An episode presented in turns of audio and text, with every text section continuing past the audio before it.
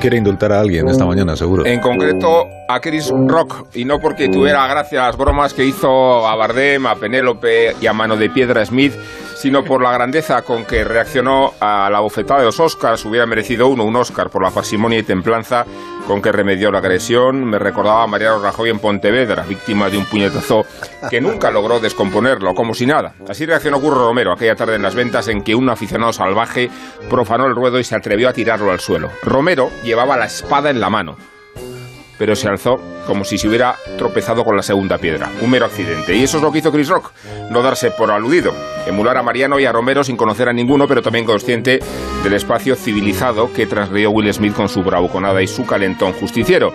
Entiendo que los columnistas pandilleros que tanto enfatizan los huevos de Ali Smith le reprochen a Chris Rock la roca no haberse defendido en condiciones. Nada más emocionante que un duelo a hostias para defender el honor de una mujer, como si fuera una justa medieval, una refriega de los Latin Kings. Pero Chris Rock puso una mejilla sin llegar a exponer la otra. Amortiguó el golpe no con el rostro, sino con el swing de la inteligencia y provocó el caos del púgil adversario sin necesidad siquiera de abrir la guardia. Lo mejor que se ha dicho del premio Will Smith es uno que dice, no sé si el premio, si se llevó el Oscar, la Palma de Oro o el premio Donostia. Esta broma es de-